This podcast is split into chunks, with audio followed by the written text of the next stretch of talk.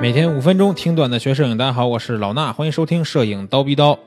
那今天咱们讨论的问题呢，可能有点这个大家不爱听，就是为什么你拍的作品呢，别人不喜欢，对吧？或者说你为什么拍不出让大家都喜欢的照片呢？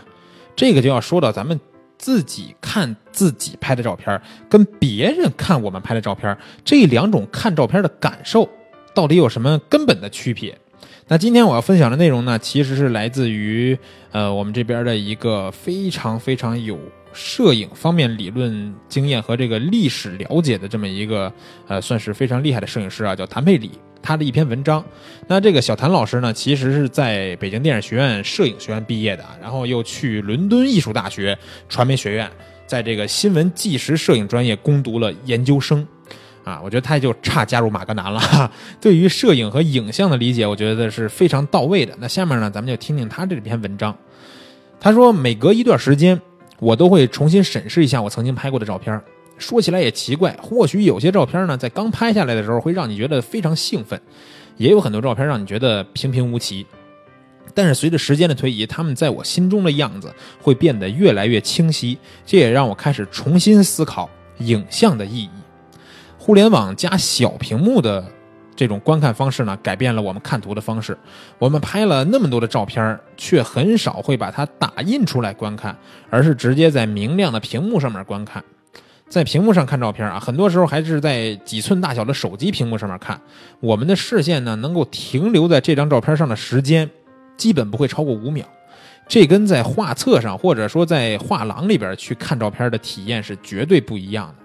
在屏幕上看照片呢，我们往往只会注意到第一眼所看见的主体本身，而忽略了更多的细节。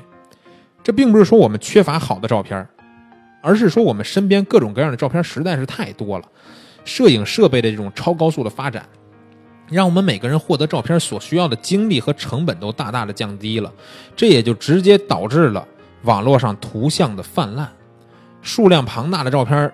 带来的直接的结果是什么呢？让我们失去了观看的态度和心情，眼睛呢都变得麻木了，毫无倾向性，也不会对太多的事情关注，也不会用太多的时间去思考照片本身。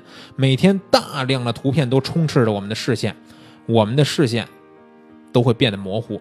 很显然，伴随着现在数字图片的泛滥呢，其实就是实体照片的消亡。在数码摄影出现之前，几乎呢每个家庭里边都会有一本相册，里边装满了充满回忆的老照片。每当有亲朋好友来串门的时候呢，把相册拿出来翻阅一下，然后讲一讲每张照片背后的故事，成了那个时代必不可少的固定环节。在当时呢，通过相册是他们讲述自己生活故事的最佳方式之一。照片的厚度就让一切变得真实可触。还有这种泛黄的卷边也让照片本身添加了一种时间感。但是在今天，我们很显然回少很少呢会去看这种实体的照片了。虽然手机里的照片越来越多，却再也不能说出一个完整的故事。你肯定也没有见过有人拿着手机给你讲这我几年前几年前的故事，对不对？讲着讲着，可能那个人也会拿着手机，你看看我这个，我这当时拍的时候怎么着怎么着，就没法讲下去了。所以说呢，更换这个。观看的媒介，一般呢会从根本上去改变观看的体验，这和读书有点类似啊。很多人习惯在平板电脑或者手机上读小说，但是一些偏学术或者科研的这种工具书籍呢，相信大多数人还是会选择纸质的书，因为你读小说的时候，你只需要让自己沉浸在作者设置的场景里就行了，随着作者的这个笔触去推进。并不需要你反复的去阅读，但是那些需要思考的书就不一样了。你需要不断的重复之前的段落，才能更好的理解里边讲的道理。也需要我们在上面用笔记记录下来自己的想法，才能让自己在下一次读这个书的时候想起来上次的思考。照片呢也是一样的，尤其对于那些主题性的组图来说，虽然不需要记笔记啊，但是也需要我们反复去阅读，去了种了解其中的滋味。那阅读照片呢，永远是一个发问的过程，不论是喜欢照片中内容还是不喜欢，对于照片中所展示的未知，你都要在脑海中产生疑问。比如说，它是怎么被拍摄下来的，对吧？在什么时间、什么地点被拍下来的？为什么要这么拍？这张照片中的关键点到底是什么？摄影师在拍的时候，想让我们注意到的是什么？或者说摄影师自己实现了自己的意图和目的了吗？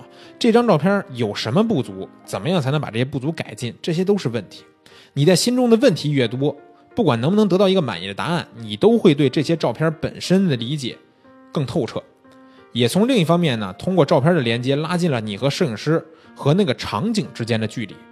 是被动的看到一张照片，还是积极的参与到照片中去寻找答案？是能否理解一张照片真正内核的关键。当然了，这不意味着说你需要对每一张照片都较劲儿。我们还需要学会选择取舍，学会分辨出照片仅仅是好看，还是能让你回味。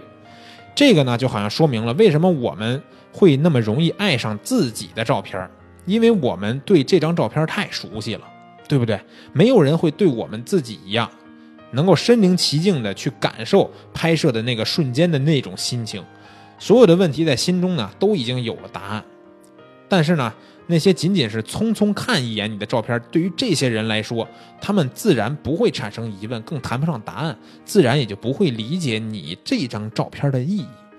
每个人都希望，当别人看你照片的时候，恨不得把自己的照片一切的这个故事啊，包括想法、思绪，全都灌输到观看者的脑袋里边，让他们也能感受到我们一样的感受，对吧？也和我们。一样爱上自己的这些照片，很可惜，并不能。所以，他的文章读完了，这篇文章解释了为什么我们觉得自己拍的照片很好，但是别人都是一扫而过。思考和照片背后的故事和当时的感觉，这是根本的原因，跟看图介质有关，跟看图方式有关，跟我们每个人愿意拿出来的照片，跟我们愿意拿来拿出来看照片。拿出来思考照片的时间也有关，跟我们这个社会和时代的发展更有着密不可分的关系。啊，今天这篇文章的内容呢，希望对大家都有所的这个启发，让我们在看照片的时候能更多的去思考，从看别人的照片思考做起，你才会得到尊重。别人看你的照片的时候，也会带来一样的尊重。好吧，今天的节目就是这些，明儿早上七点不见不散。